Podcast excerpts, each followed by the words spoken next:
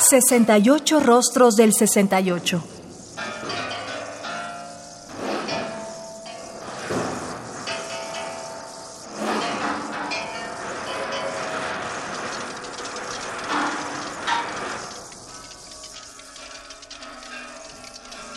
¿Qué música surgieron en esa época?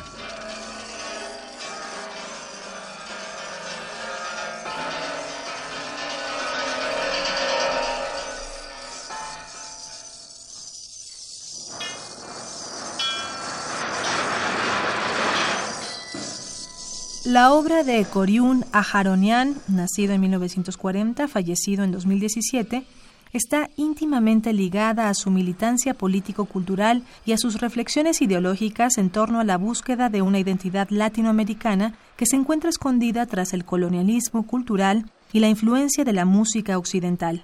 Para Ajaronian no hay una división entre el terreno artístico y el compromiso ético en otros campos. Su música es un intento de integrar el arte y la vida, así como un arma de resistencia cultural.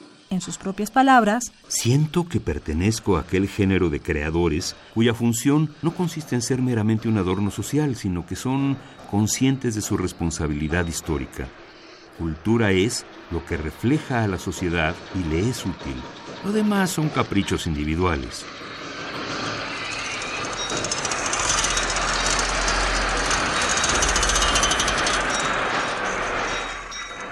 Música para aluminios para tres instrumentistas y cinta magnética del año 1967 surgió como el desafío de estructurar un proceso musical con sonidos producidos con piezas de aluminio, un metal que en aquellos tiempos invadía cada vez más los ámbitos de la vida cotidiana y simbolizaba de algún modo la alienación de la sociedad occidental contemporánea.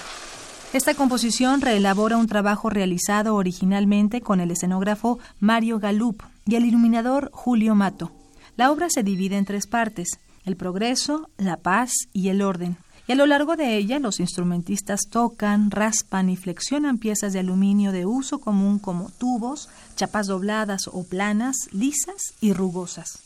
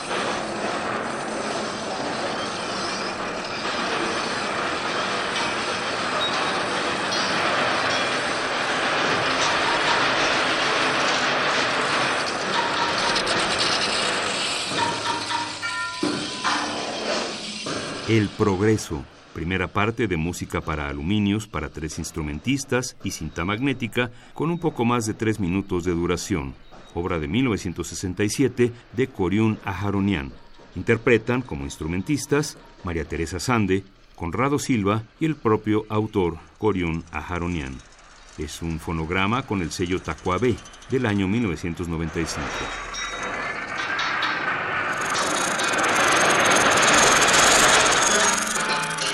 Radio UNAM, experiencia sonora.